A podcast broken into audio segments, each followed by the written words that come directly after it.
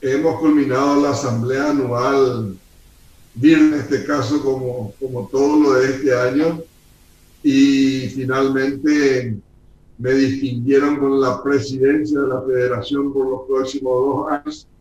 Eh, Paraguay viene trabajando con CELABAN y participando de la federación hace bastante tiempo. Eh,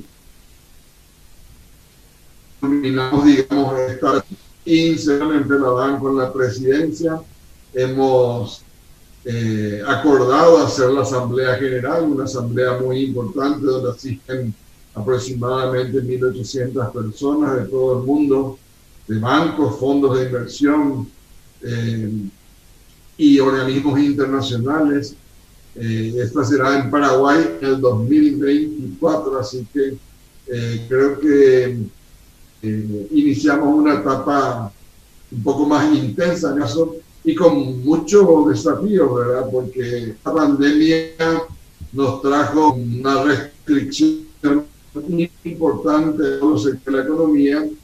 Hay un proceso de sectores económicos, de la ciudadanía, de las familias.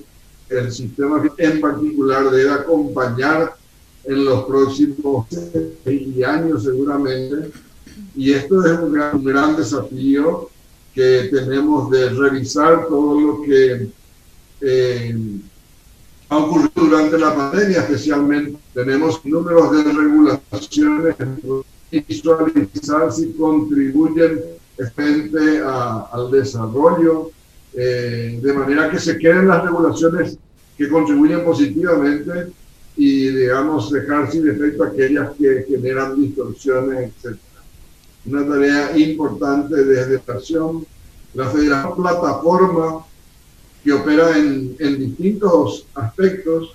Es una plataforma de networking, como te decía, la asamblea en realidad es una gran reunión de negocios.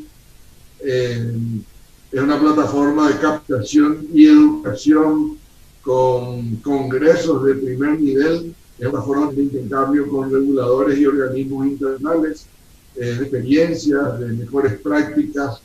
Y últimamente también está siendo una plataforma de servicio a la banca regional. Así que tenemos muchos desafíos en ese sentido por delante.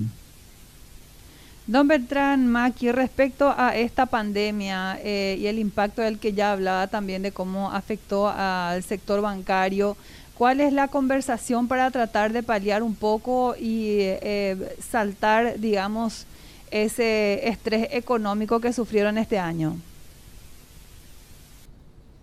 Bueno, yo diría que las medidas fueron tomadas oportunamente eh, en Paraguay eh, en todo sentido, diría yo. Mira, en detalle quizás uno pueda, de acá pudo haberse hecho algo mejor, pero si uno mira en general, Paraguay con las medidas sanitarias apropiadas en el momento apropiado, con las medidas económicas y financiera en el momento también apropiado y yo diría con las medidas sociales también en el momento apropiado.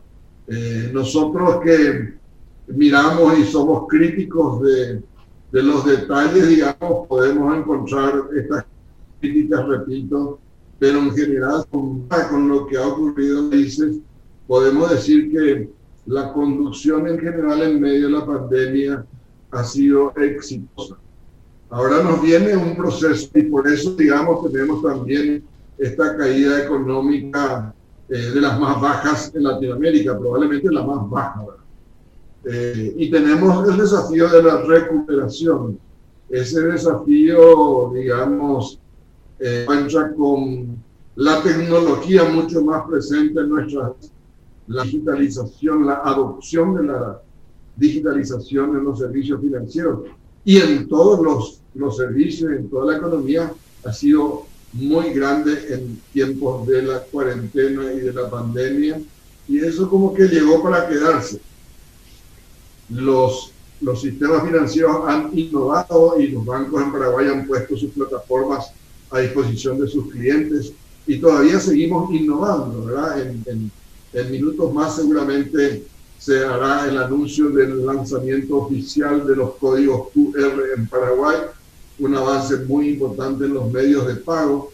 Y creo que esto es lo que va a contribuir a servicios más eficientes, más cómodos para la ciudadanía en general, eh, más, más baratos para la ciudadanía en general, y con todas las restricciones y medidas de seguridad que tenemos, también va a contribuir a, a la prevención de, de, la salud. Digamos. En ese sentido, creo que Paraguay estuvo en los mejores niveles en Latinoamérica, incluso se ha pagado en forma, yo diría, en tiempo récord, se ha pagado sin inconvenientes la ayuda social a través de medios tecnológicos. Hay países que han sufrido un poco con, con, con, ese proceso, un poco por la aglomeración o porque la tecnología no respondió a la altura de las expectativas. Paraguay yo diría que sin contratiempos ha hecho estas experiencias